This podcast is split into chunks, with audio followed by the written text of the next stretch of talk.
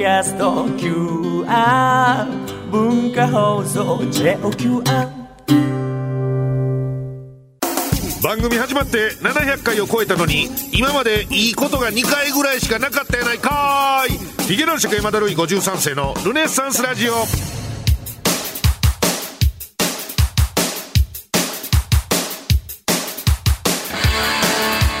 どうも、えー、ヒゲ男爵の山田るい53世です。ヒゲ男爵山田るい53世のルネッサンスラジオ今週もよろしくお願いします。とえー、いうことでございましてもう秋の足音が聞こえてきそうな9月も半ばということでございまして「えー、妬み男19」まあ我々がねライフワークとしているトークライブがありますけどもまあ先日先日でもちょっと前ですけどもね、えー、新宿ロフトプラスワンさんで配信オンラインでお送りさせていただきましてアーカイブもありますよって宣伝しようと思ったらもうこれ9月の12日ぐらいからの「えー、放送配信なんですね。いつもこのもうな何もうまく噛み合わないというね、えー、ことでございますけども今日はただ収録時点のタイミングで言うと「まあ、あの妬み男19」トークライブ終わった直後の、えー、収録ということになりますんで感想メールもなんと2つほど、えー、どしどしこれをどしどしと言うんでしょうね、えー、来ておるようでございまして、えー、もうねこれ二月に一遍やってきましたよ。妬み男シリーズ。ひらがなになってから特に。ひらがなの妬み男。ねひらがな妬みと呼んでますけども二月に一遍ぐらい。また妬み男やんの？またミート高橋のコーナーっていうのこれは恒例になってたんですけども、えー、その段取りでいくと次は10月ぐらいということなんですが、まあ、まだ大決定ではございませんけども、えー、10月はやりません。えーやりませんというか、やれません。えー、これちょっともう後でまた詳しくね、言いたいなと思いますけども、あの、あまりにもハイペースで、まあ、かつ、僕があのー、芸能界を元気に泳ぎ回っているような社交的な人間ではない。社交がゼロ、芸能人の友達ゼロということで、えー、もうゲストがいません。えー、今回のネタ見男19も、えー、いつもなら2組ゲストお呼びさせていただいてるんですけども、えー、1組、 Zoom でしかもリモートでというような形に、滝音のサスケくんですね。えー、まあまあ、あれは気分は良かったんですけどね。えー、ネタ見男も山ほどやってき、このトークイベント山ほどやってきましたけども、その中で、まあ一番気持ちのいい、最高最高の回にね、もうなんかわからんけど、あの、旅行に行って、スパも頼んどくみたいな時の感じですよね。ヘッドスパしてもらったみたいな。最ですよね。えー、最、滝音、滝音、サスケ最高やなという、えー、回ではありましたけども、ちょっとゲストが積もれなかったということで、あのー、なんて言うんでしょうね。ちょっと理由はわからないんですけども、この妬み男イベントに命をかけてる、マネージャー生命をかけてる、えー、まあ、今日はいませんけどもね。今日いないでおなじみ、えー、今日もいませんけども、ここえー、ちょっと来なくなって。はい、来ないなと思って、お疲れでしたって言って、12階の喫煙所におったら、おるんですよ。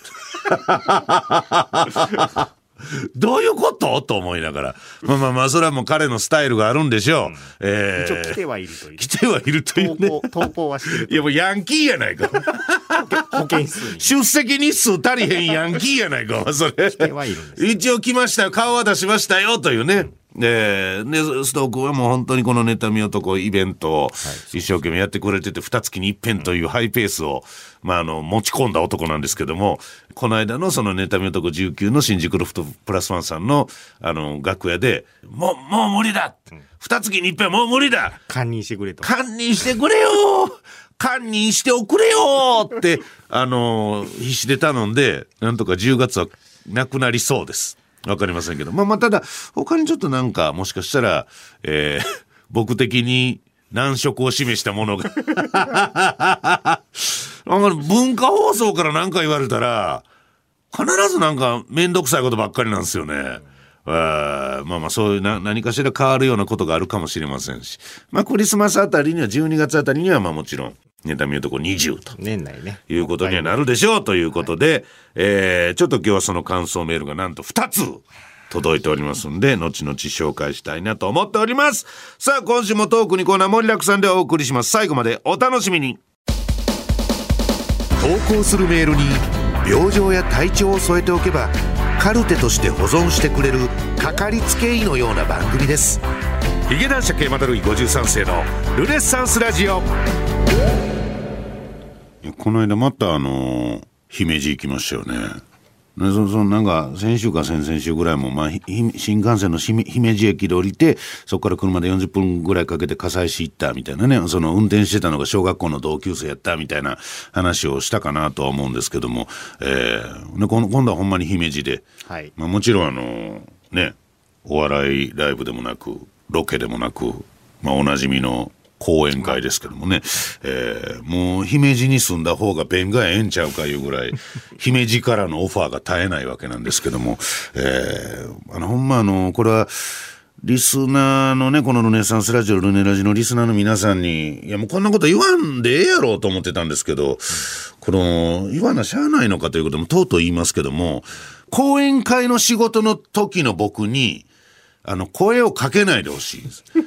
声をかけないでほしいというか、まあまあその、会場の外で、なんかちょっと待ってて、サインくださいとかね。まあそれはいいですよ。別にまあその、心の中では嫌がってますけど、表面上は全く傷つけない神対応でやりますんで、それは全然いいんですけど、講演会ってやるとまあ60分とか70分喋って、で、残りの15分20分を、なんかその、Q&A のコーナーみたいなの。1時間1時間ちょいわーっと喋って、まあね、僕たちにキラキラする義務などないというね、ちょっと、えー、トリッキーなタイトルでやらせてもらってますけども、まあ、私が中2の時からちょっと引きこもりになってみたいな話を交えながらね、まあちょっと真面目な話をバーっと、まあ今に面白、うんこミニ、うんこ漏らしミニコントも挟みながら、十数分交えながら。十数分。だいたい3分の1をうんこ漏らしミニコント、一人コント交えながらね。俺あれ R1 でできるんちゃうかなって思って。あれ俺、なんか知らん間に講演会を通してピン芸磨いてるなみたいな気持ちになる時あるんですけ R1 ど。がだ60分だったらったらね、これも圧勝ですわ。いや、そんなことない。そんなことはないんですけども、まあその喋って、喋った後、会場にいらっしゃる方とか、まあリモートで繋いでるお客さんとかになんかご質問ありませんか？かみたいなんで、まあ司会の方仕切りとかでね、手挙げてもうてみたいなのがあるんですけど、ああれはあの、講演内容に関して質問があることを聞いてほしいんです。だからその、えーちょっと講演の中ではそこまで深くは触れられてなかったですけど、あの、男爵さんが山田さんが、えー引きこもってらっしゃる時の、まあ、例えば僕はルーティンワークと呼んでるね、脅迫神経症みたいな、えー行動、他にどんなんがあるんですかとか、どんな気持ちやったんですかとか、大人になってからあのと、その当時のことを振り返ってどうですかとか、まあそういう質問をね、公演に絡めたね、はい。今現在、えー厚労省の調べによると、引きこもりがこう、何十万人おって、何百万人、何十万人かな、おって、えーそういうのどう思われますかとか、そういう文化的なやり取りをしたいわけですよ。やのにね、このなんか、野ネズミみたいなね、ルネラジリスナーが、一匹忍び込んでまし一た匹、二匹、三匹ぐらいね、常に忍び込んでるんですよ。でこれがもう、迷惑なんです、俺は。姫路のネズミで、こうね、はいはいとか言って、まあまあ、あの、みんな結構そんな真面目な会に聞きに来るような人たちやから、結構さ、おとなしいわけ。だから質問ある人とか言って、あのー挙手を求めんねんけど、結果まあ最初は上がらへんわけよ。いや、なんでもいいんですよ。ちょっとこのままやったら恥かいてか帰ることになりますか？ら、ちょっと手挙げてくださいとかね、えー、言いながら、はいって言って、だいたい一番目に挙げるやつ、アホリスナーですね、これね。はいって手挙げて、もう別になんかその見た目では分からへんから、あ、あ、どうぞどうぞ、じゃあそこの青いシャツの方とか言って、なんかご質問ございますか？とか言うたら、あの、あの、男爵様が、いやもうまずこの場で男爵様とかがもうないし、えーあの、ルネ、ルネラジでもう、ちょっと詳しい内容忘れたけど、ルネラジでなんかもういつもため息ばっかりついてやめたいやめたいとか言うてますけど、なんで続けてるんですかとか言うても、周りの人間ポカーンですよ。でもうしゃあないから俺が、いや、彼が今言うたルネラジっていうのはルネッサンスラジオって言いまして、あの文化放送で収録だけしてて流れて、まあまあこんなことはどややこしいかどうでもいいんですけども、まあラジオのリスナーですわ、彼はね。えーほんで何やったっけみたいな、このやりとりがもう苦痛でかなわ。なんか周りの人にも申し訳ないし。で、そいつをなんだ、ももうもうええやろそれはもうええやろ、もう。今そういう場ちゃうから言うて、こう、手下ろさして。で他にある人っていうのも、この間がひどかったのが、その、姫路行った時に、ろ70手前ぐらいの、このあれ何？なんかこのね、ブローチで紐キュッと止めてるような、おじいさんがするネクタイみたいなのあるやんか。あれした普通のね、まあまあこういう会によく参加してはるんやろなとお見受けするような方なんですけど、まあ結論から言うとこの方別にリスナーではなかったんですけど、多分ね、その、さっき言うた、その前に質問者ルネラジがとか言うたやつがふざけたことが、こんな70手前のご老人の心をかき乱したんやと思うんですけど、はい、じゃあ、そこの、はい、人生の先輩の方とか言うてね、丁寧に扱ってよ。たら、あのですね、私あのあの、山田さんの講演会に参加するのはこれで2回目なんですけど、いや、ありがとうございます。もしかしてあの、笠、姫路から降りたあの、40分の葛西の、やつですか？あ、そうです。あれも参加させていただきました。とか言って、ご熱心ありがとうございます。ほんで質問は？とか言ったら、いや、その前回の講演会の時に、えー、なぜ山田さんは山田るい53世という芸名なんですか？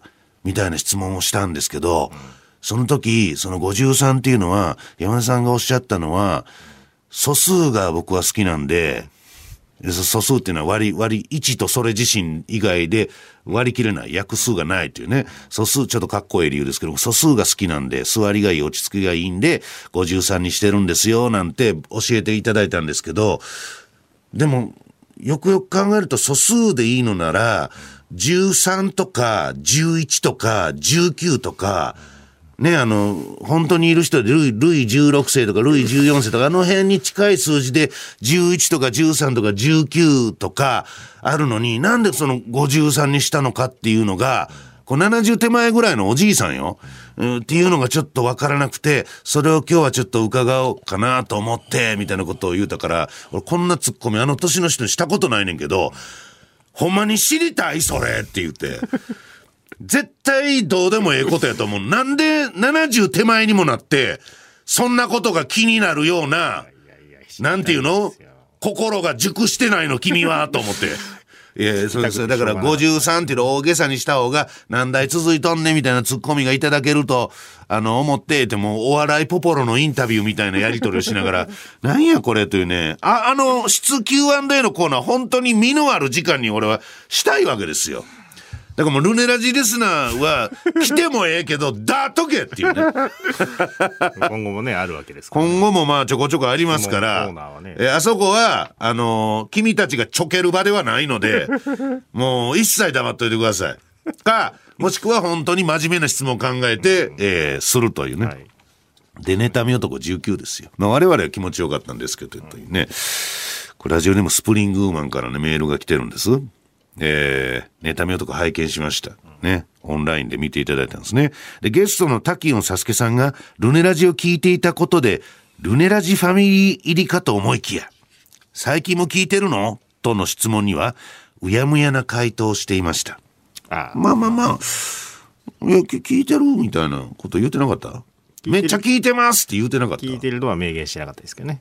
まあそのラジオ遍歴というか一番最初にラジオを聞いたのがルネラジだったというのはねこれ明確にも認めていただきましたからね。おぎやはぎさんとかのラジオと並んで、えー、並んでというかそれよりも先にルネラジから入ったという。ルネラジで産声を上げたというか、うん、もうもちろんです。ゆりかごがルネラジだったみたいなことですよね、えー、ただ今聞いてるのというの質問はうやむやなまあ笑みを受けました、ね、ニコッとしてましたよね、はい、えーお察しっていうね、これ 察してください、兄さんっていう顔はしてましたけどもね。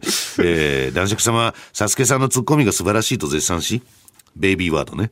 ど、どうやってネタ作ってるの？あのツッコミが素晴らしいと、リスナーとパーソナリティの関係ではなく、お互いがファンの関係で羨ましい限りです。まあ、まさすけ君が俺のファンかどうかと言われればちょっとよくわかりませんけどもね。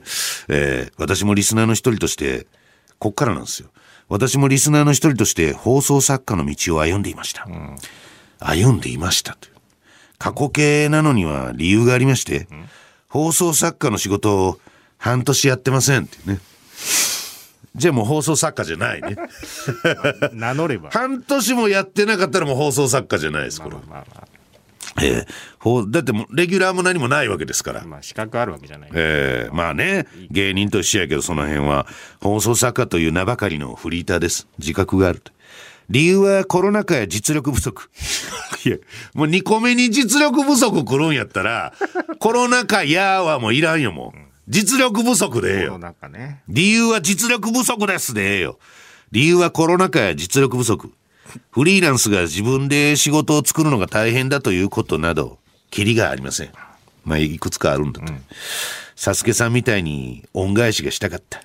まあ、ずっとね、プスブリングマンもルネラ、ルネラジオ聞いてるみたいなのがありますから、えー別にまあ、サスケ君に恩返ししてもらった気持ちはないですけどね。オンはどんなに。まあまあまあ。ちょっとはいただきましたけど。そんな妬み男の感想と報告でしたというね、結果寂しい。結果スプリングウーマンの。まあ、スプリングウーマンっていうのはずっとあの、昔からこの番組を聞いてくれてる。ね、ももともと引きこもってたりしたんかな。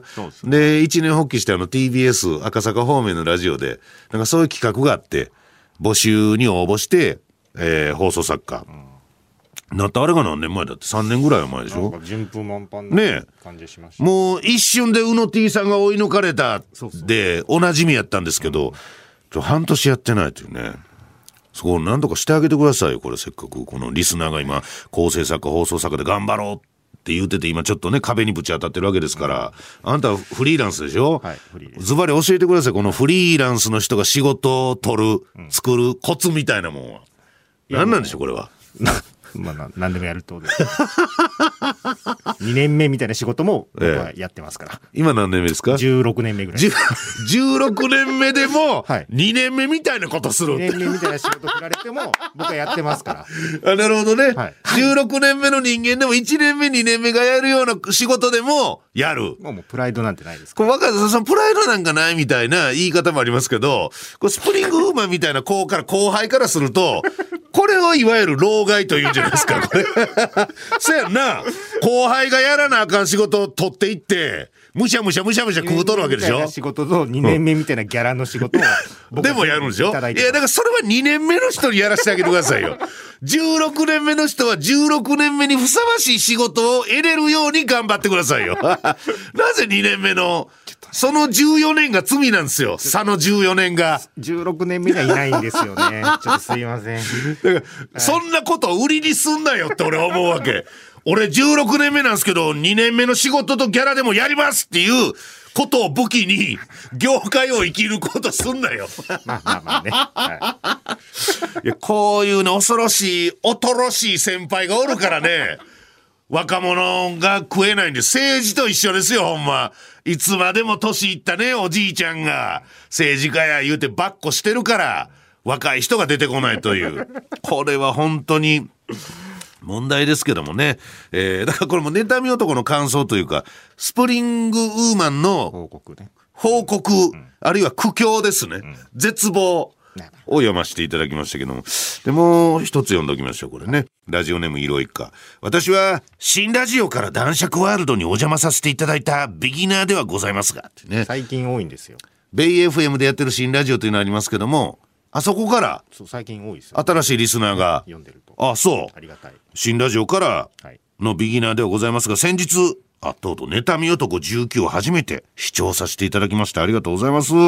今回はゲストが、ゲストが枯渇したということで、とうとう普通おただけではなくゲストが枯渇してしまってて、枯れるねこの番組の周りの泉はもう、次々と枯れていくね。すぐね。普通おたの沼。すぐ枯れちゃう。うん、ゲストの池、全部彼干上がっていってしまうという。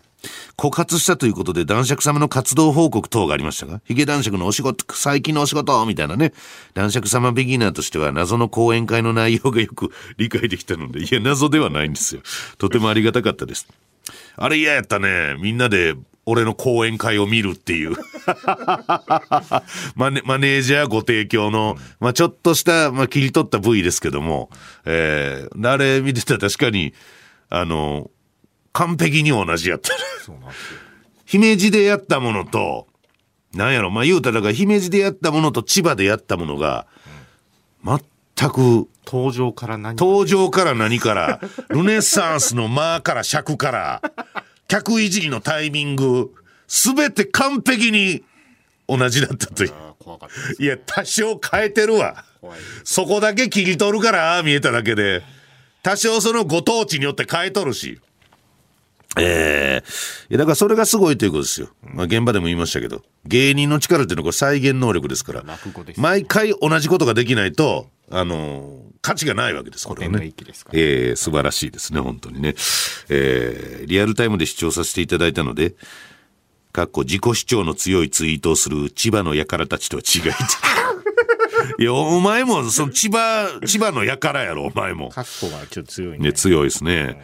カッコがもう弾け飛びそうですけども、えーベテランのルネラジリスナーさんたちのとてもマナーの良い、温かなコメントに癒されましたと。まあその、書き込みしてくれてるコメントとか見てくれたかな。もううちのリスナーはほんまに本来、しつけが行き届いてるはずなんですけどね。えーただ講演会に紛れ込んでくると、もう、モンスターと化すんですよ、ほんま。やはり長く続く番組、長く続くイベントには、心の拠り所的な温かさがあるのだと思いました。時間ができた時には過去のポッドキャストも聞いて勉強させていただきたいと思います。えー、ネタ見男20、楽しみにしております。ということでね。まあちょっと10月は、あの、なさそうな気配が、えープンプンしておりますけども、12月ぐらいにまたね、できればなと思っております。ということで、フリートークのコーナーでした。放送されなくても聞かれなくてもずっとやっていますヒゲ男爵山田るい53世のルネッサンスラジオ。山田純三今朝の53枚よろし。いカカカというね。えーまあ、ちょっとカッカッカってこんな感じなんでしょ？まな板にね。正直ちょっと聞いたことがないんで まな板に包丁を ええ、どどんな先輩でも人の番組あんま聞いたことないんで。ええ文化放送の超人気番組、今朝の三枚おろしにリスペクトを捧げてお送りするコーナー。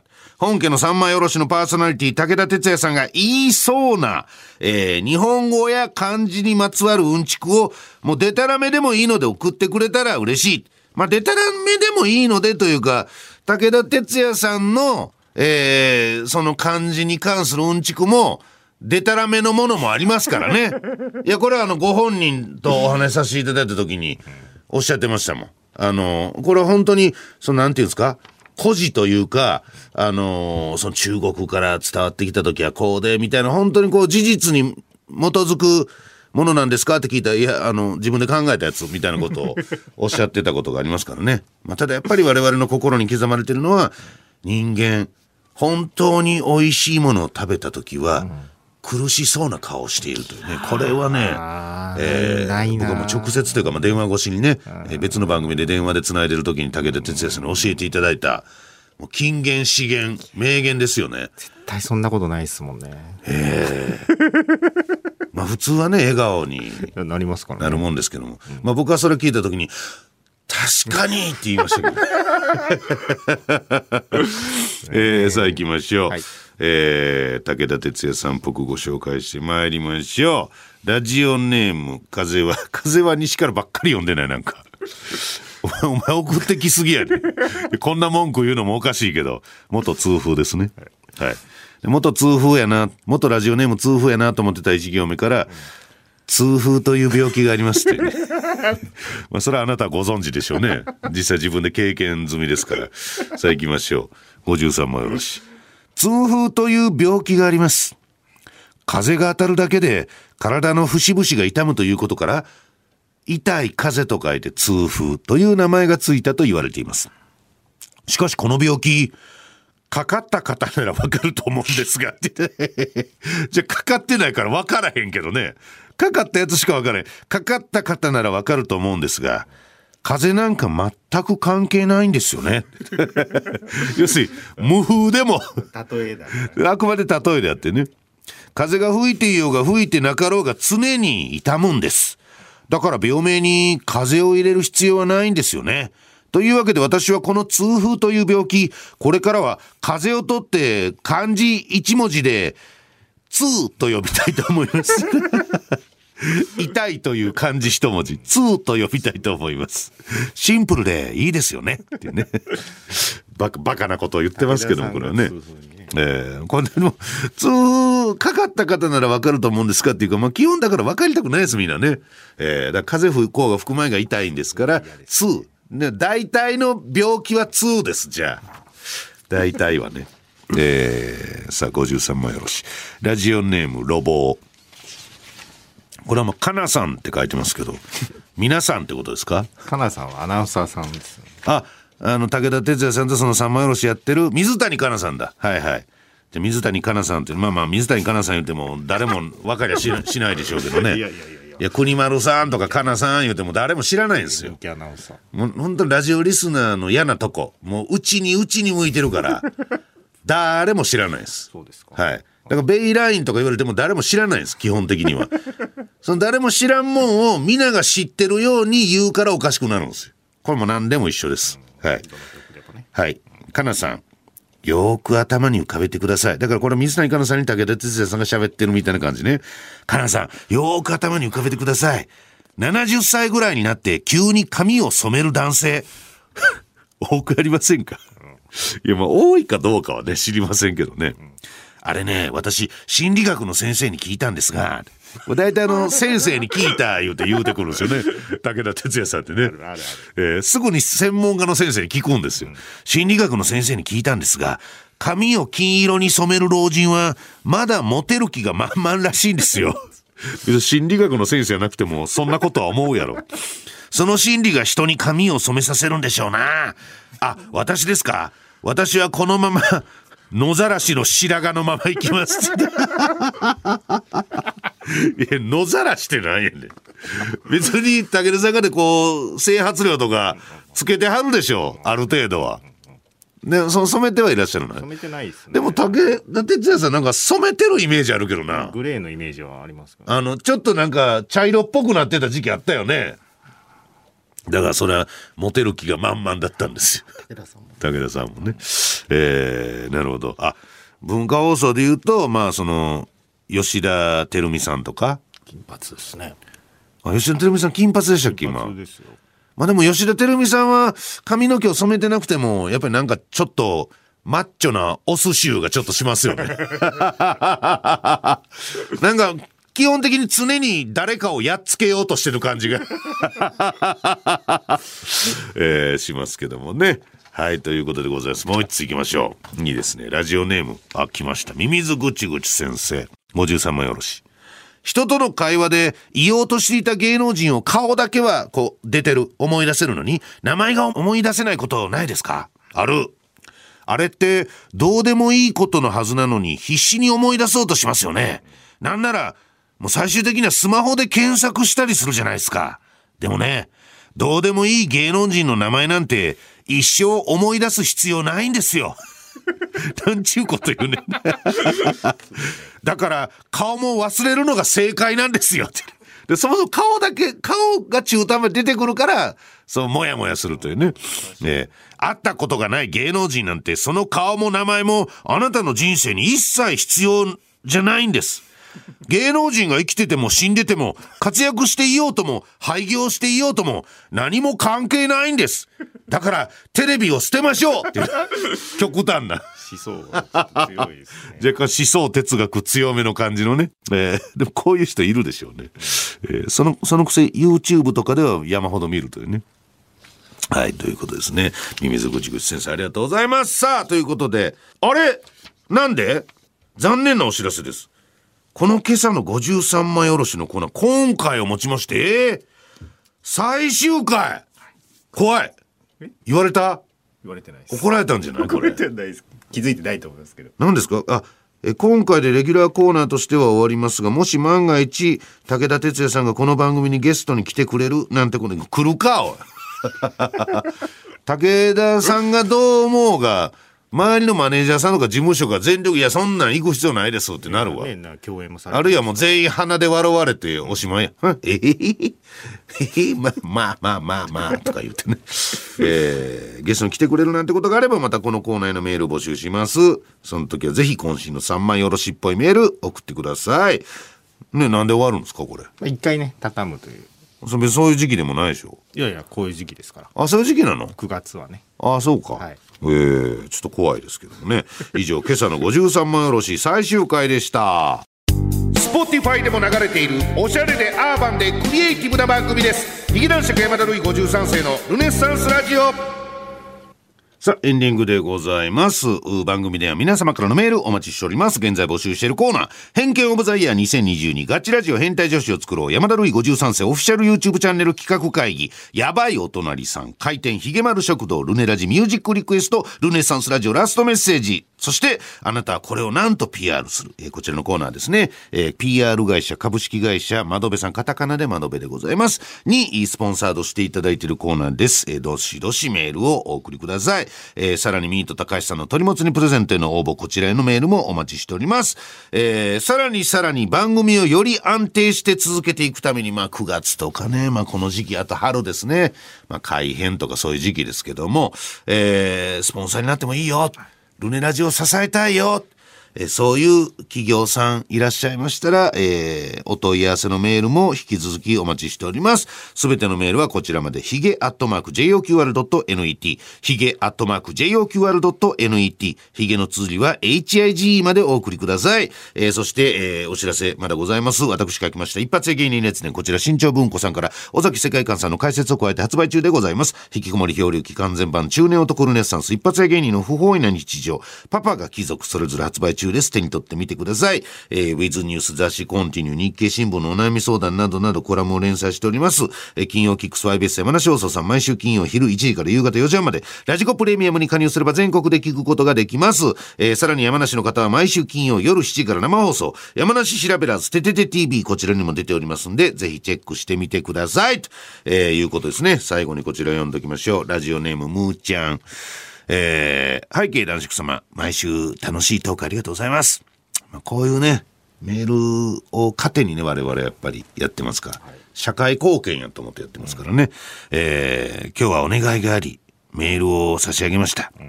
男爵様、エコーをワンワンに聞かせて、ワンワンワン、ワンワンに聞かせて、ヒゲ男爵山田ルイ53世のオールナイトニッポンと叫んでいただけませんでしょうか。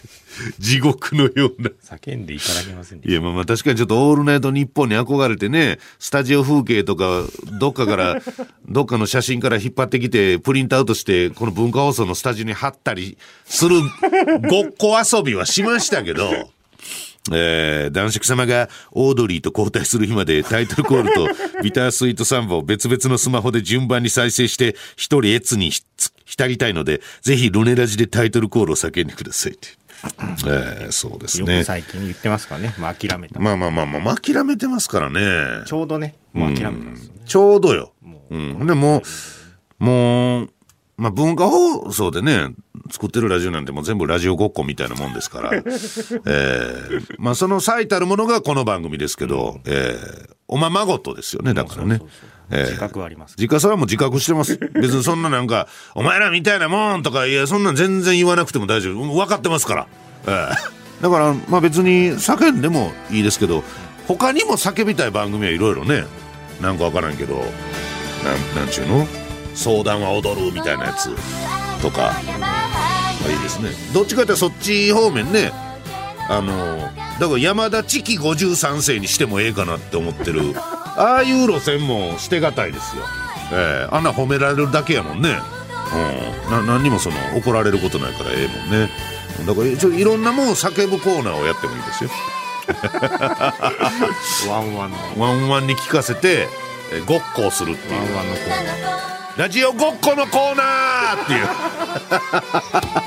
う。やればいいんじゃないですか、今度。ねどれが一番気持ちいいかね。気持ちいいから叫んでてねやっぱねルネッサンスラジオってあんま気持ちよく「池之内山田ルイ53世のルネッサンスラジオ」っていうのこれものすごいね喉に負担かかるんですよやっぱりこれ「オールナイトニッポン」ってこう「おーおーおー」って言えるから これはいいなと思いますけどもねはいということでございます、えーごっこ遊びはまた来週。さようなら。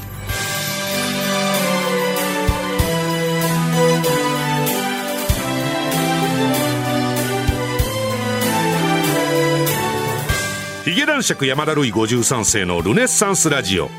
この番組は窓辺の提供でお送りしました。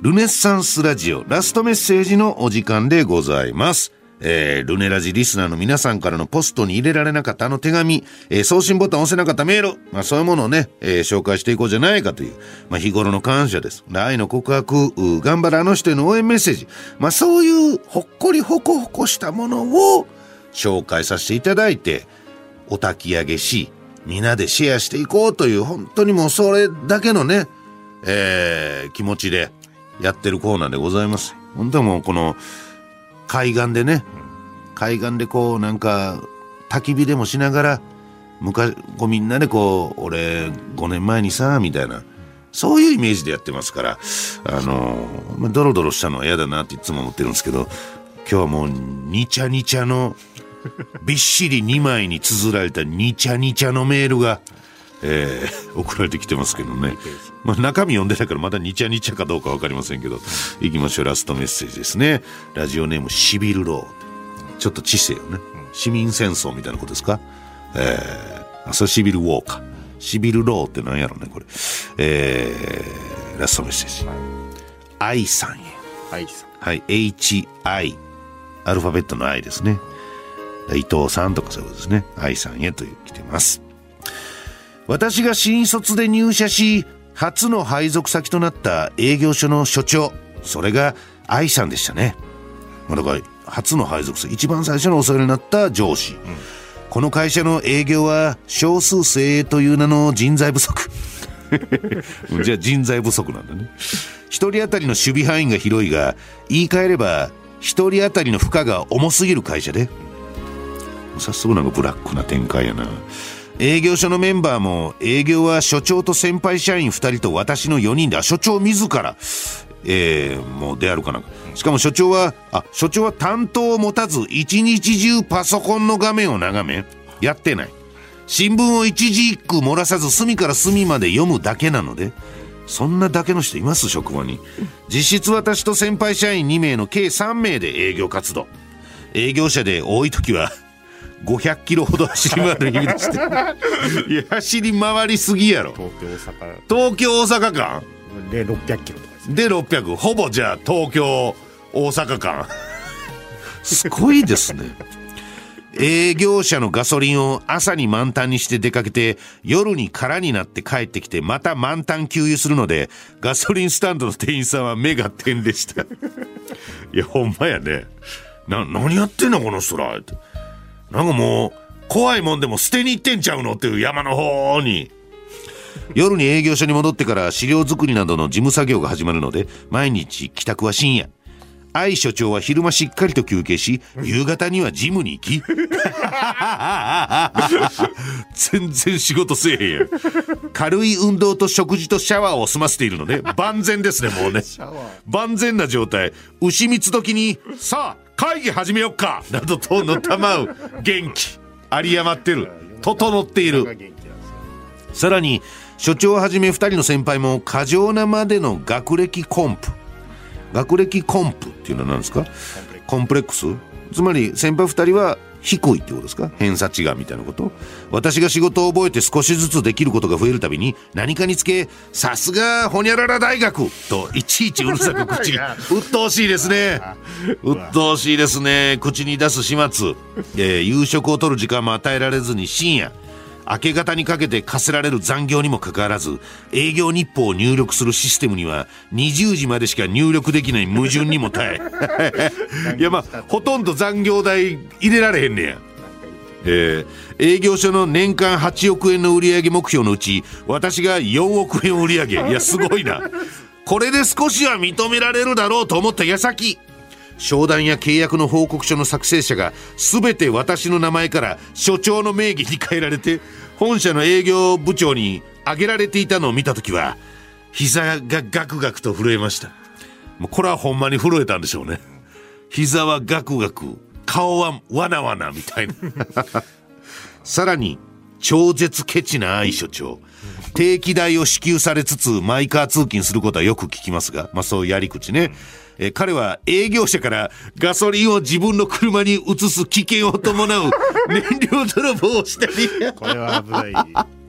わからへんけど、なんか、ホホースってこう、スーテみたいなこと？やつで。やつで？ろくでもない所長やなででも朝満タンにして夜帰ってきても満タンにしてるからその夜の時間にガソリンをそーっとガソリンを。いやもうほんまの泥棒やんこれ。営業に同行してきたかと思えば高速道路のサービスエリアのジュースの自販機の前で仁王立ちしスーパーで買えば68円なのにとブツブツ。ケチやね。ケチやねこれは。